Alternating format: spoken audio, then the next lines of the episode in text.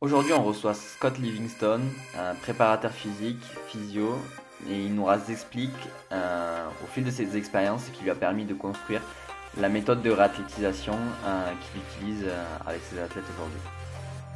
Bienvenue dans le Setup Podcast, le podcast où je vais à la rencontre des entraîneurs et préparateurs physiques du monde de haut niveau pour tenter de répondre à la question comment construire un athlète? Bonjour Scott. Bonjour, ça va bien? Ouais, super. Euh, bah aujourd'hui, un nouveau podcast. Euh, je suis vraiment content de, bah, de pouvoir euh, te recevoir sur ce podcast-là. Ça fait plusieurs années que je, suis ton travail et bah, je suis vraiment admiratif de ce que tu fais. Donc, vraiment content de, de, pouvoir échanger avec toi. Mais merci pour l'invitation. Je pense qu'on va faire un méandre dans la vie de Scott et on va voir comment ça fonctionne pour vous. S'il y a des idées ou de, des réponses qui, euh, qui vous donnent et vos, euh, les personnes qui vont euh, prendre le, podcast vont trouver des idées fonctionnelles et puissantes pour, pour le, la journée.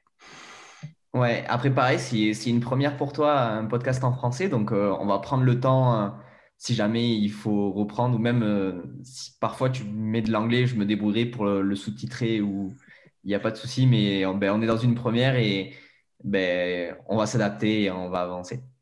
Euh, tu pouvais commencer. Oui, c'est une expérience nouvelle pour moi, mais on va voir comment ça fonctionne. Allons-y.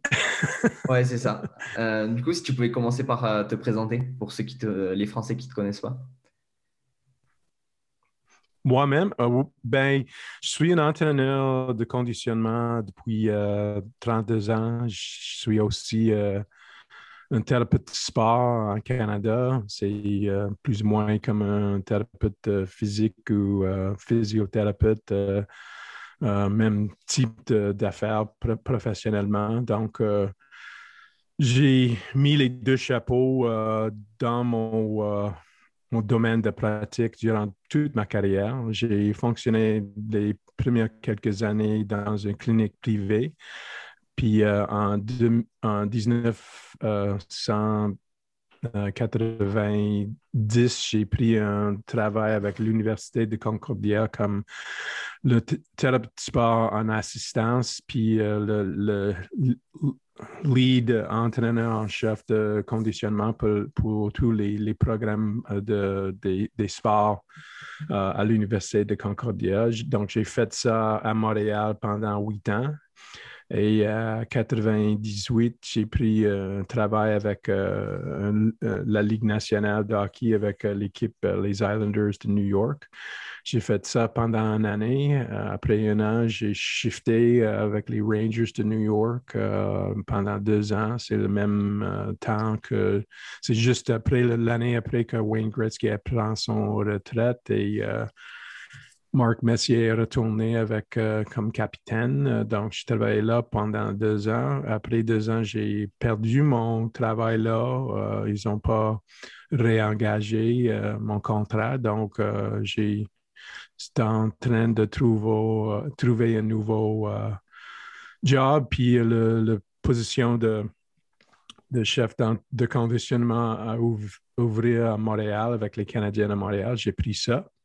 J'ai travaillé là entre 2001 à 2009. À ce point-là, j'ai décidé de prendre mon retrait de la Ligue nationale et durant cette période-là, j'ai commencé une compagnie avec ma femme euh, pour deux raisons. On a fait, comme euh, on dit en anglais, un brick and mortar, un, vrai gym ou une place où on peut entraîner les les athlètes qui euh, nous ont engagés de, faire leur, programmation. Donc, euh, j'ai commencé ça en 2003, je pense que euh, on, a travaillé, j'ai travaillé ça, sur ça comme un sideline durant cette période-là. Ma, femme a fait tout le, plus grand pourcentage de travail durant les années que j'étais avec les Canadiens. durant cette période-là, j'ai euh, j'étais engagé par une fondation canadienne qui supporte les athlètes euh, olympiques B210. B210, c'était une fabrication d'un ami de moi qui est en business et il a trouvé euh, une affaire de, assembler les, des, des hommes et des femmes plus ou moins riches en, Canada qui peuvent supporter les athlètes euh, en haut gamme pour qu'ils puissent avoir la chance de vraiment gagner aux Olympiques. Donc, on a trouvé un système, une méthode de, entourer les athlètes complètement avec toutes les choses qu'ils doivent avoir pour avoir le succès. Et moi, j'étais comme plus ou moins le directeur de, performance avec ce regroupement.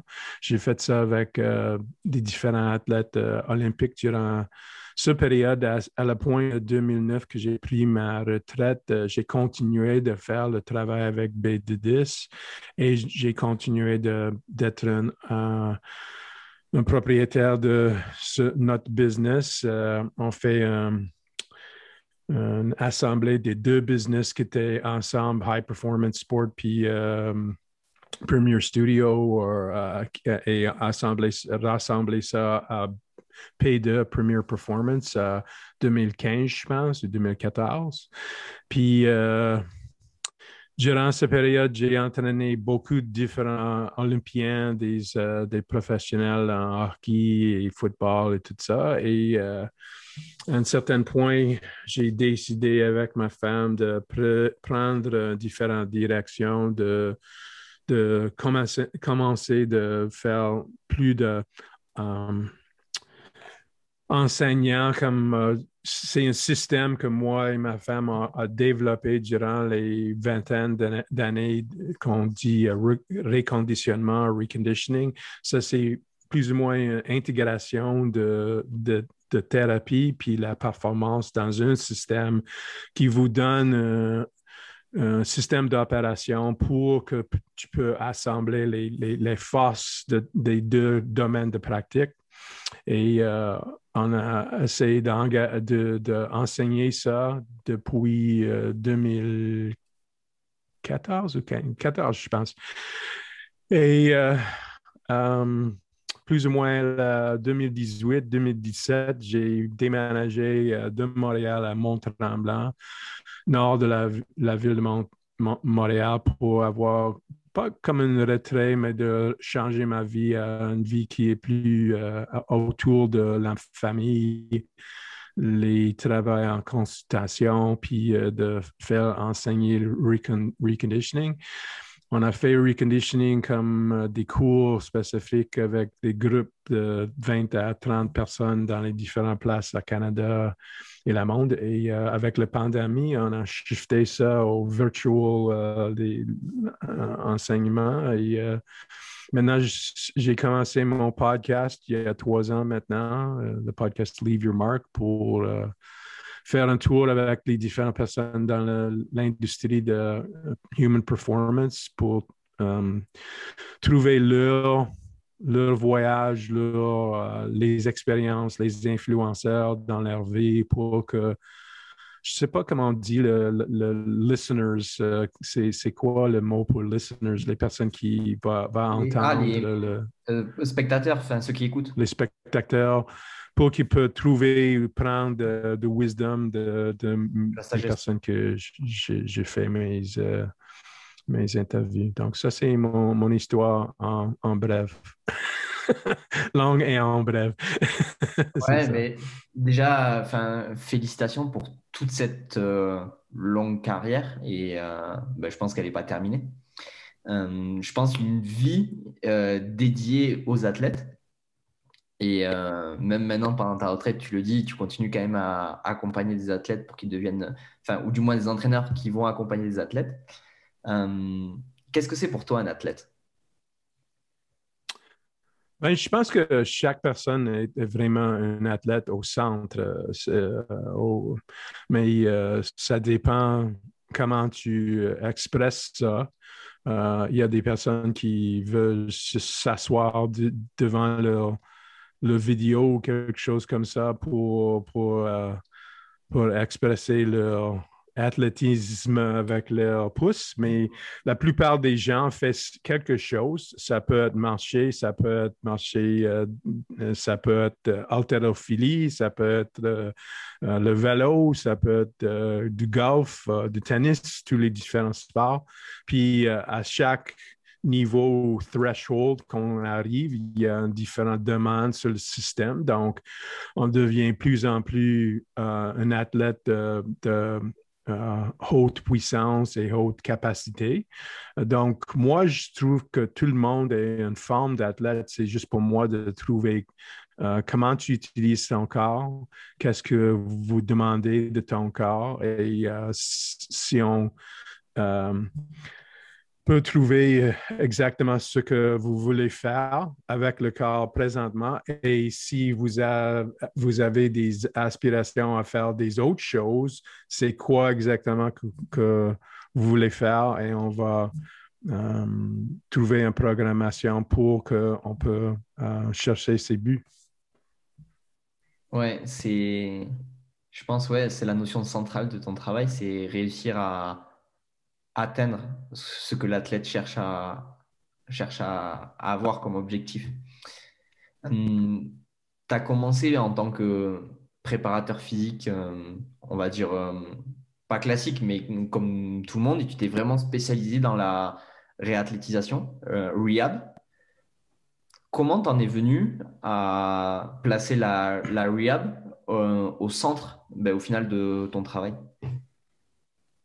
Ben, euh, je trouve qu'il y a comme, pour moi, anyways, c'est, il y a une différence entre réhabilitation et reconditionnement. Et vraiment, la différence, c'est que réhabilitation, c'est réactionnaire. Donc, euh, quelque chose arrive à une personne, il y a une blessure et maintenant, on doit trouver euh, une direction, comment on peut dire pathway ou un path ou un processus de devenir, euh, de retourner à performance. OK?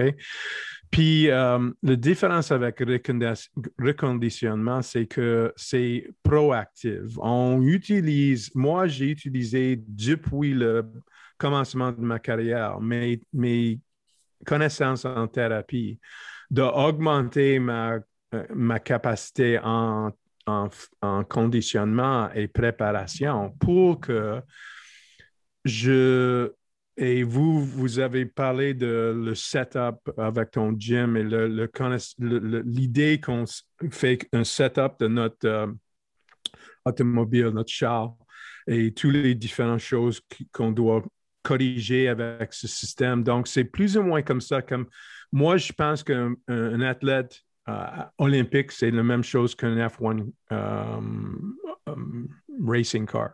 Et donc, on se met le F1 sur le track, on fait des tours, on retourne dans le garage, on retourne pas dans le garage et met ça en, stationnement. On se met ça en haut, on se voit quels, sont changés, qu'est-ce qu'on doit toucher, tourner, viser, tout ça. Et euh, pour moi, ça, c'est ce qu'on doit faire avec le corps. Donc, euh, j'utilise reconditionnement comme une approche avec tous les athlètes avec qui je travaille. Et c'est pas que vous êtes en, douleur ou qu'il y a une blessure, c'est qu'on on, on, on est dans un processus continuel, continuel de modifier, changer, additionner, corriger tout ça tout le temps. Et ça, c'est la différence. Parce que réhabilitation, c'est plus ou moins, c'est là pour que quelqu'un devienne en blessure. Qu'est-ce qu'on va faire maintenant? Moi, je veux commencer longtemps avant que le blessure s'arrive. Mm. Mais mm, ce qui est particulier, c'est que mm, le corps humain, c'est euh, une machine fantastique qui est euh, autorégulée, auto-entretenue. Et euh, cette capacité, en fait, elle est un peu à double tranchant. D'un côté, elle va permettre euh, de créer un système, enfin, un, être humain qui est réellement performant. Mais de notre côté, c'est un être humain qui va s'adapter et comme tu dis, ben, qui à la longue, à force de s'adapter, va créer une blessure ou une dysfonction. Comment on peut faire pour, euh, d'après toi, identifier euh, en amont, avant que la blessure arrive, euh, ben, que forcément ce système, il n'est pas dans son bon axe de fonctionnement? Hmm,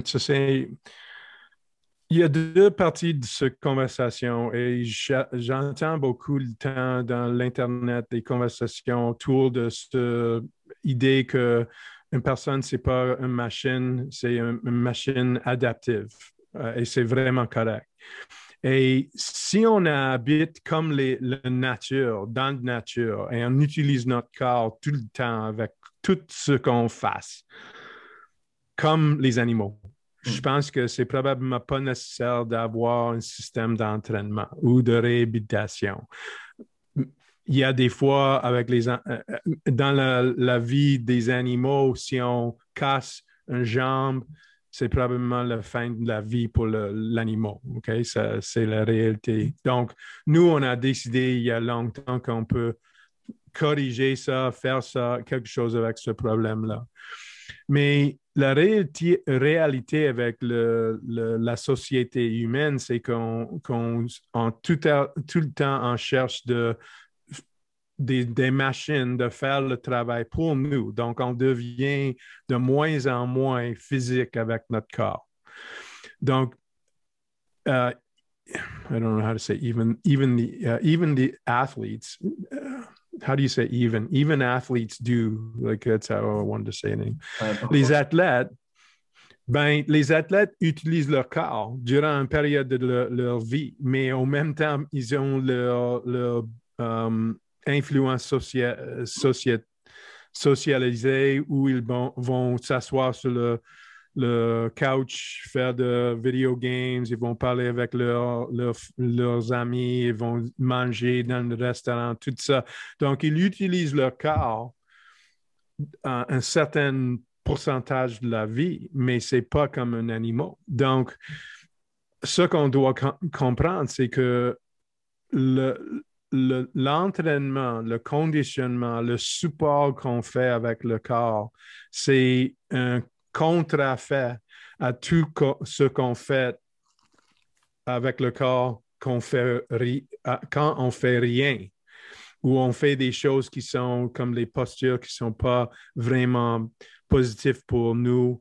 Euh, comme ça, c'est l'importance de notre système d'entraînement. Donc, pour moi, ce n'est pas juste entraîner et de, utiliser les, les, les, différents types d'influence sur le, corps humain. C'est autour de ça, c'est d'avoir le sens qu'on n'utilise pas le corps beaucoup de temps et on doit euh, contre faire une balance avec ça ou une équilibration en ça avec ce qu'on ne fait pas. Donc, quand on s'entraîne, c'est de, de, engager les choses pour euh, rétablir l'équilibre dans le système. Donc, ça, ça aligne avec ton question, c'est que moi, je fais des, euh, des évaluations de comment on bouge, mais plus que ça, j'ai fait une évaluation de ce qu'on voudrait faire avec notre corps. Donc, si je prends un, quarterback d'une équipe de football, ils vont faire lancer la balle, ils vont courir, ils vont couper, ils vont euh, arrêter, euh, accélérer, euh, ils vont faire de rotation, ils vont sauter, ils, vont faire beaucoup de différentes choses. Donc, moi, je fais de vidéos, je fais une évaluation de tout ce qu'il fait avec son corps. Mais au, en, haut de ça, j'ai besoin de savoir ce qu'il fait durant ses entraînements de l'été ou de l'hiver pour préparer à faire le football comment, avec son entraîneur de conditionnement, quels sont tous les exercices qu'il va faire. En, au de ça, c'est qu'est-ce qu'il veut faire à la vie physique. Donc, est-ce qu'il est-ce aime faire de kitesurfing, de ski nautique, de, you know, des différents sports comme ça? Donc, quels sont tous les demandes que ce athlète-là fait sur son corps? Et c'est à moi de mettre, fait sûr et certain qu'il peut faire toutes ces choses-là. Donc, j'ai fait une évaluation avec mes mains, avec mes yeux, avec le vidéo et tout ça pour savoir est-ce que tous les aspects de mouvement qu'il demande sont euh, sont là pour lui de chercher et de l'utiliser? Je, je prends le même euh, connaissance sur ça, c'est comme un peinture qui veut peinturer un, peinture de, de n'importe quelle chose avec des fleurs en, beaucoup de différentes couleurs. Pour commencer, je dois savoir, est-ce que dans son palette de, couleurs, est-ce que toutes les couleurs sont là pour lui de faire le, projet, la peinture qu'il veut le faire? Donc, s'il si, a juste blanche, noir et orange, il ne peut pas faire une peinture avec rouge, bleu, toutes les différentes couleurs. Donc, c'est pour moi de trouver les autres couleurs qu'il a besoin avec son, son corps à faire ce qu'il veut faire euh, ou elle veut faire. Et euh, mais là, du, du, coup, tu rentres dans une notion de le fameux use it or lose it de mhm. l'athlète, il a besoin d'avoir une euh, palette très large de d'habileté ou de, de skills. Mhm. Mais c'est difficile de toutes les entretenir à la fois. Et comme si on, on poursuit ta métaphore euh, du peintre, est-ce qu'il n'aurait pas, euh, comme le peintre, où il a trois couleurs primaires, et avec ces trois couleurs primaires, il les mélange et il fait l'ensemble des couleurs Est-ce que l'athlète, il aurait des, euh, des skills principaux qui pourraient du coup euh, se mixer et s'adapter pour donner un athlète réellement global et complet?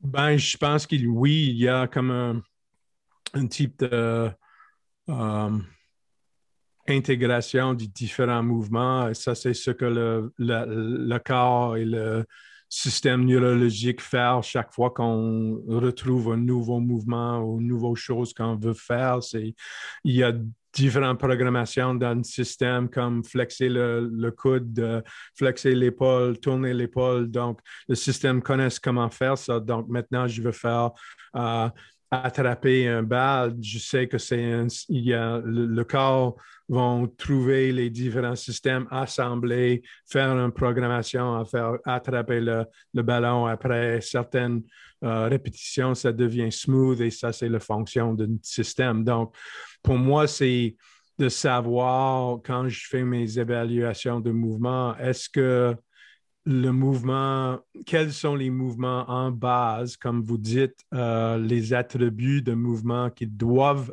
avoir pour assembler le, mouvement complexe.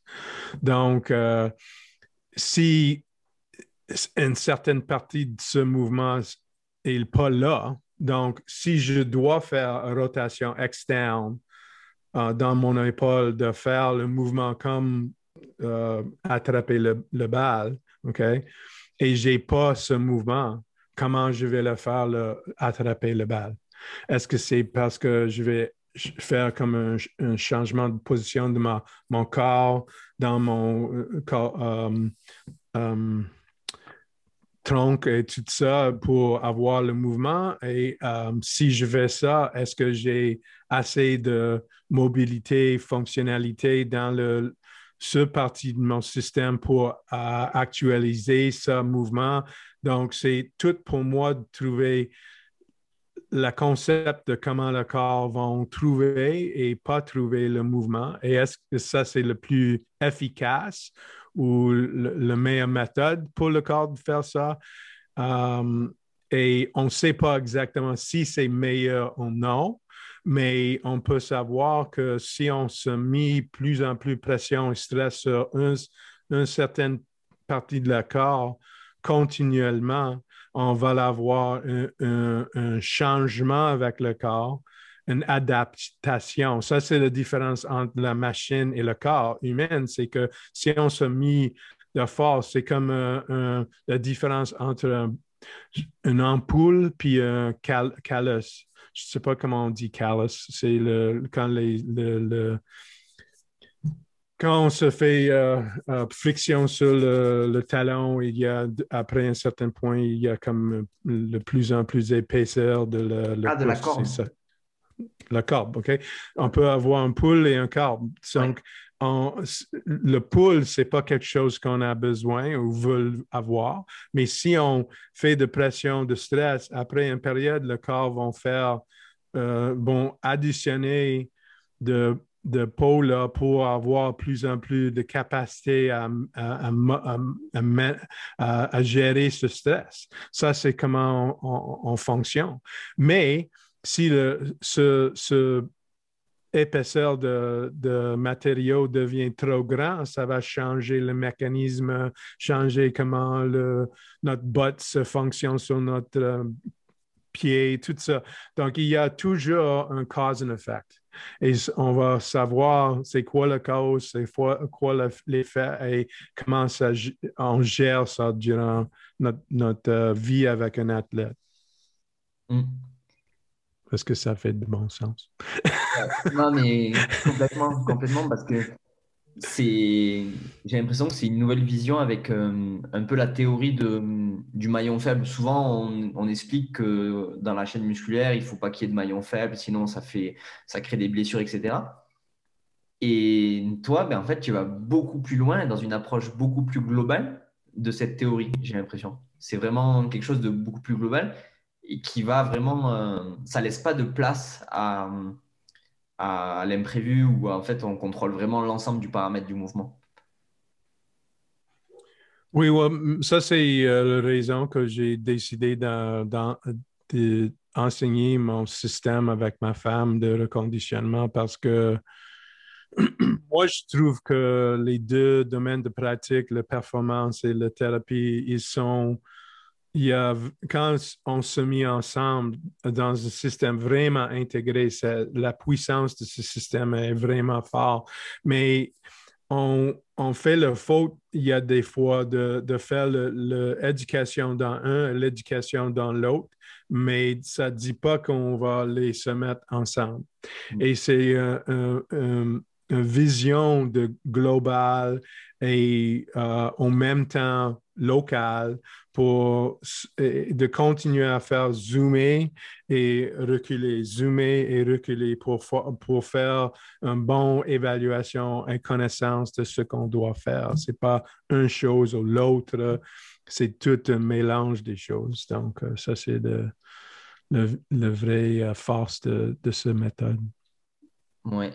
Euh, il y a aussi une autre, enfin, une autre notion où je pense que ce système il peut être très puissance, c'est dans la formation, enfin la formation, dans le développement des athlètes sur plusieurs années.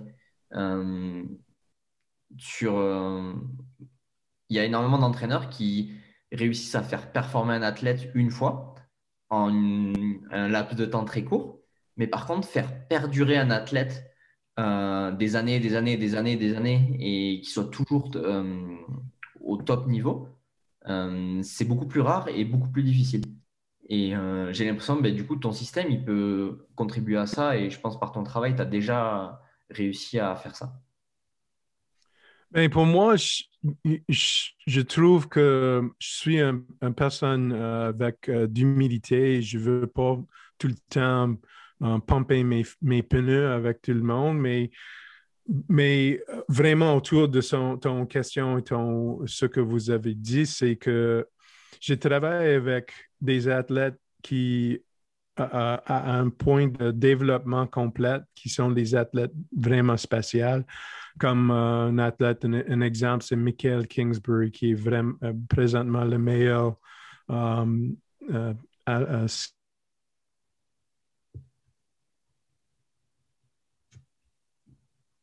avec lui à 17 ans. Ah, et il est à 28 ans. Oh, ça a coupé? Ouais. Moi, je suis ici. Euh, enfin, la, la, dernière chose qu'on a entendue, c'était euh, J'ai commencé avec Mick quand il est euh, 18 17 ans et maintenant il est 28 ans. Et euh, durant ce, tout, toute cette période-là, il n'a jamais eu une blessure. Um, le première grande blessure qu'il avait, eu, c'est l'hiver passé. C'est euh, il a cassé deux, euh, um, processus spineux dans son vertèbre avec un grand saut euh, qui est euh, faut faire, mais euh, ça, c'est quelque chose qu'on ne peut pas éviter. Ce n'est pas une, un, une blessure d'entraînement ou de sans entraînement, c'est juste une blessure d'accident. Mais euh, avec lui, c'est un exemple que si on travaille sur les choses comme un F1 vehicle, euh, et de continuer à faire ça, on va avoir un corps qui est vraiment préparé et en même temps, j'ai travaillé avec beaucoup d'athlètes qui sont dans une position où leur carrière est plus ou moins finie euh, avec un blessure. Et j'ai eu la chance de reconditionner et trouver un autre 5-6 ans avec leur carrière. Et comme un exemple, c'est euh, encore un skieur, euh, Eric Gay, qui est le meilleur alpiniste de Canada durant son, son carrière. Mais à 30, 31 ans, il est proche de prendre, prendre, son retrait à cause de douleurs dans son dos.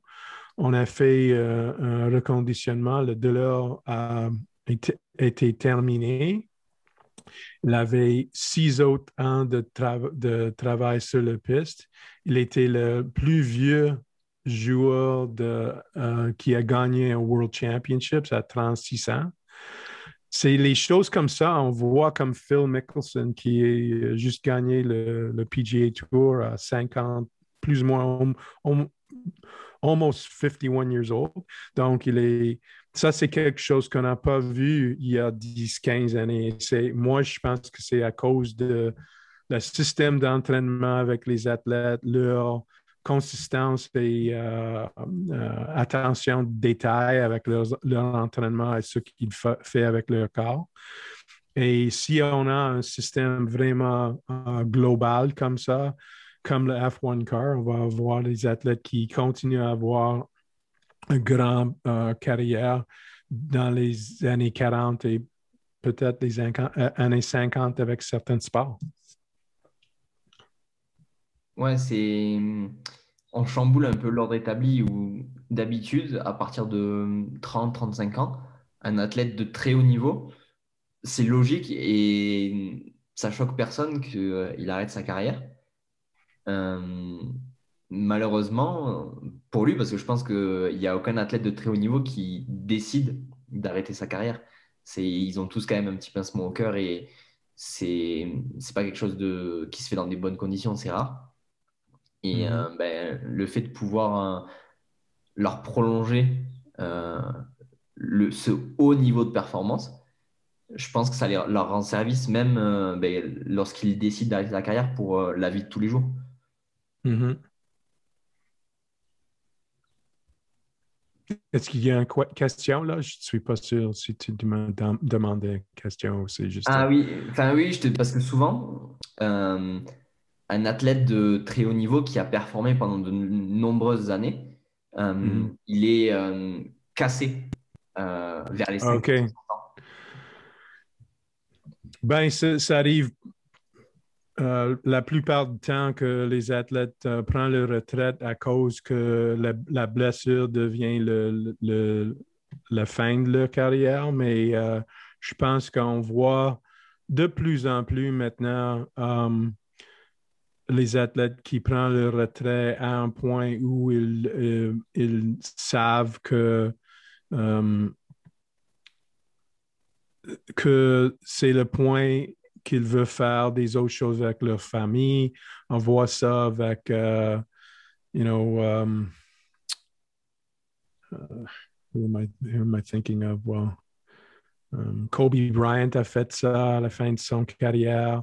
Um, on, voit ça de plus en plus. Je ne connais pas tous les, gars qui prennent le retrait autour de, ce type de raison, mais je vois maintenant que les joueurs, euh, ils peuvent jouer les, euh, um, de plus en plus les, les, carrières athlétiques et euh, ils peuvent trouver le, choix d'arrêter pour autre raison que qu'il y a une blessure. Il y a des fois que c'est plus la performance qui, qui devient pas assez fort pour gagner et euh, il ils sont des, des joueurs qui gagnent beaucoup. Donc, on voit ça avec un Federer ou euh, un Nadal et des autres athlètes qui vont prendre leur retrait en quelques années parce qu'à ce point-ci, ils ne peuvent pas gagner le même type de euh, chance qu'ils ont eu en avant, mais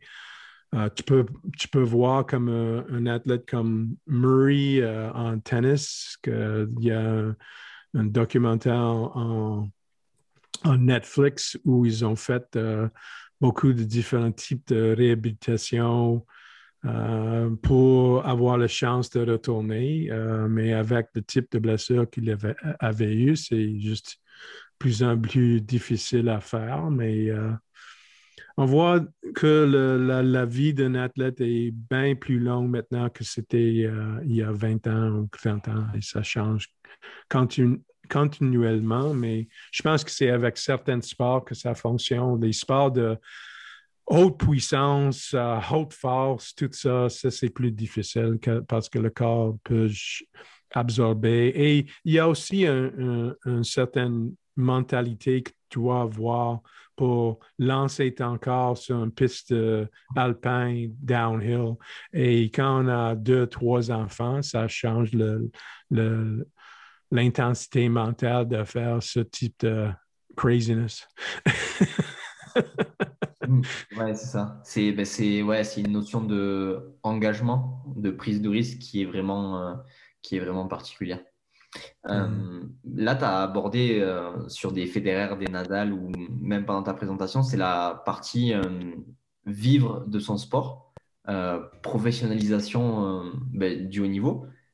Parce que le haut niveau, ça ne veut pas forcément dire qu'on peut en vivre, et c'est ça qui est particulier. dans ta présentation, tu avais parlé que tu avais contribué à une fondation, je ne sais pas si on peut appeler ça comme ça, une fondation pour justement aider les athlètes à aborder les, grands championnats dans euh, des conditions euh, optimales. Euh, quelle importance tu donnes à ça? Parce qu'on sait que forcément, mieux les athlètes sont rémunérés, mieux ils, peuvent du coup s'entourer de staff, de personnes compétentes et donc du coup ben, perdurer. On a une espèce de cercle qui s'entretient. Qui ben, c'est une intéressante conversation autour de ça parce que à un certain niveau, je pense que dans le développement, développement d'un athlète, il, y a, il, devrait avoir comme des choses euh, difficiles à, s'atteindre. Et si euh, tout est donné à l'athlète, je pense que ça se peut que au lieu d'avoir un vrai personnalités qui savent ce qu'ils veulent faire et vont travailler euh, euh, à faire n'importe quelle chose de, atteindre ses buts. Ça, c'est pas euh, la vie normale pour la plupart des gens. Si tout est donné à nous, on ne devient pas dans une position mentale de, de s'atteindre avec euh, tous nos, nos vigilances et travail, tout ça. Donc, pour moi, je trouve que dans les années de 12 à 16 ou 18, ça dépend des sports, on doit avoir un certain challenge, euh, difficulté, euh, tout ça. Mais quand ça arrive qu'on a démontré notre talent, on est capable, on savent comment travailler. Ça, c'est le point où si on peut encadrer l'athlète avec tous les, réseaux pour avoir la chance de gagner, ça, c'est ce qu'on a besoin de faire pour nos athlètes, athlètes olympiques ou professionnels. Mais à ce point-là, tu dois avoir une équipe qui est intégrée, qui travaille ensemble, qui savent quels sont les buts importants à ce point-ci et ce point-là. Ça, c'est difficile euh, à faire, à gérer. Donc, tu dois voir, et on voit de plus en plus dans, les sports professionnels et olympiques avec les directeurs de performance qui intègrent le groupe de physiothérapeutes, entraîneurs de conditionnement, conditionnement nutritionnistes, euh, tous les différents domaines de pratique intégrer ce système euh, décide où certaines personnes doivent prendre le, le, le leadership présentement euh, au lieu d'un autre et tout ça. Euh, mais, mais avec ça, avec nos athlètes olympiques, ça dépend le, le sport, le, le, pays, ce qu'ils trouvent sont les, les choses qu'ils veulent gagner dans quel sport. Comme en Canada, on a beaucoup d'argent de, en, en, arrière de Hockey Canada. Je pense que probablement en France, euh, judo, c'est un grand sport de France. Le, football, c'est un grand sport de France. Euh, le rugby, c'est un grand sport de France. Donc, il y a plus d'argent là que euh, ça se peut que l'escrime, c'est un plus, un plus grand sport en France qu'à Canada. Donc, si vous dans ces sports-là, tu vas l'avoir de plus en plus support autour de vous. Mais si tu joues à France en euh, le, jeu de basket ou euh, de volley ou quelque chose. Il y a probablement des sports que tu, tu peux choisir en France où l'argent n'est pas là exactement comme il veut. C'est la même chose en Canada. Donc, pour nous, en Canada, ce qu'on avait fait avec B10, c'est quels sont nos athlètes plus, plus individuels que le, le sport euh, équipe? Quels sont nos athlètes? Et moi, j'ai utilisé comme un, euh, je ne sais pas le mot en français pour analogy ou métaphore. C'est quoi une analogy? Quand tu utilises une histoire euh, autour de quelque chose d'autre pour exprimer ou présenter une idée. Ouais, métaphore ou analogie, c'est les, les, mêmes. Une analogie ou métaphore, c'est le même mot. OK. Donc, euh, une analogie que j'utilise, c'est quand on veut euh, monter le, le, plus haut montagne, euh, comme de fait Everest. Mm. On, va la voir. S'il y a 30 personnes dans une chambre et il y a vraiment cinq personnes qui peuvent monter. Ce qu'on fait en Canada, c'est qu'on décide que les 30 personnes vont avoir un canette d'oxygène, un Sherpa, un, un boîte de, de, nourriture et les 30 personnes ne vont pas euh, faire le sommet parce qu'ils n'ont pas assez de ressources. Donc, ce qu'on a fait à B10, c'est de, savoir les cinq personnes qui peuvent monter et donner un autre Sherpa, plus de canettes d'oxygène, plus de nutrition, tout ça, du support pour qu'ils peuvent faire le sommet. Euh, il y a des fois qu'ils ne se mettent pas à cause de XYZ, mais on, fait sûr et certain, on a toujours dit qu'on veut que nos athlètes arrivent sur la ligne de commencement et dire I have no regrets. Il n'y a, a rien d'autre que je peux faire pour gagner. Parce qu'on sait, on peut faire toutes les choses et une autre personne peut juste faire mieux que nous. Ça, c'est la vie d'un athlète. Mais on ne veut pas perdre à cause qu'on n'a pas eu les, les ressources assez fortes et puissantes pour faire. Ouais, ouais c'est une, une belle mentalité, je trouve. Euh, si tu avais, euh, du coup, après toutes tes années d'expérience, si tu avais trois conseils à donner à un athlète qui nous écoute, lesquels ça serait? Ben, euh, la première chose, c'est que de savoir que pour avoir un changement ou euh, un, vrai euh, succès, c'est le, euh, je ne sais pas comment on dit en français, consistency, consistant. On doit être consistant dans nos, nos pratiques. Mm. On ne fait rien si on fait quelque chose une journée, on fait rien la prochaine journée. C'est la consistance qui est le centre de votre euh, préparation. Deuxième chose, c'est de, savoir que tu vas avoir des, euh, des moments où le but que tu veux euh, atteindre n'arrive pas.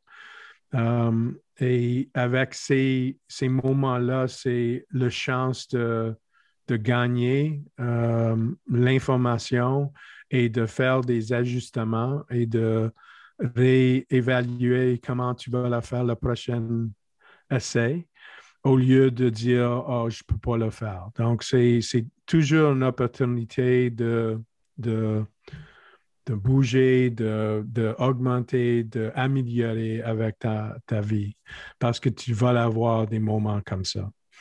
Et la troisième chose, c'est euh, tu ne peux pas faire ça toi-même. On ne peut pas atteindre les buts euh, seul.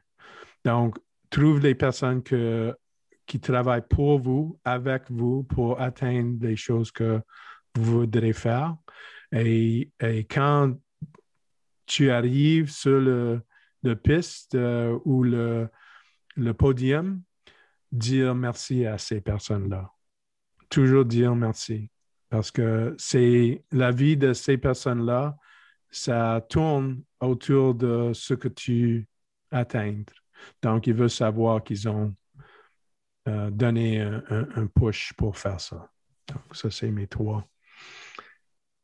Ouais, mais c'est. Mes trois conseils. Ouais, mais des conseils pleins de, plein de sagesse et de, de clairvoyance, je trouve. Euh, bah, écoute, merci beaucoup pour euh, cette discussion euh, très très enrichissante. je voulais vraiment te remercier d'avoir pris le temps de, bah, de répondre à mes questions. Je pense que ma français a fonctionné assez bien. ouais, c'est ça. Et, au final, ça a plutôt, ça a plutôt bien marché. et oui, et aussi du coup de féliciter parce que pour un premier podcast en français, je pense que j'aurais pas fait la même chose en anglais. J'aurais pas été aussi à l'aise. cool. Ben, merci pour l'invitation. Euh, bonne journée à vous et bonne journée à, toutes les personnes qui, euh, qui entendent euh, notre conversation. Ouais, et une dernière chose pour ceux qui veulent te suivre sur les réseaux, si où est-ce qu'ils peuvent Oui, euh, ben, j'ai mon podcast euh, spécifique Leave Your Mark. C'est sur Apple Podcast, Spotify, Google Podcast, tous les différents streaming services. Puis, euh, vous pouvez le trouver en Twitter at Built by Scott, en Instagram à King O'Pain. Puis, je suis au Facebook aussi. Et notre site web, c'est Reconditioning, reconditioninghq.com. Donc, euh, si vous voulez prendre un cours avec nous, euh, allons-y. On essaie de faire un cours en français dans la prochaine avec des autres euh, amis qui, qui font reconditioning avec nous. Ah, ben ça, c'est des, des, super projets. Bon, ben encore merci beaucoup. pour ceux qui nous écoutent, on n'oublie pas de mettre un petit 5 étoiles sur les différentes plateformes. Et ben, à la prochaine pour un épisode, un nouveau podcast. Merci. Bonne journée.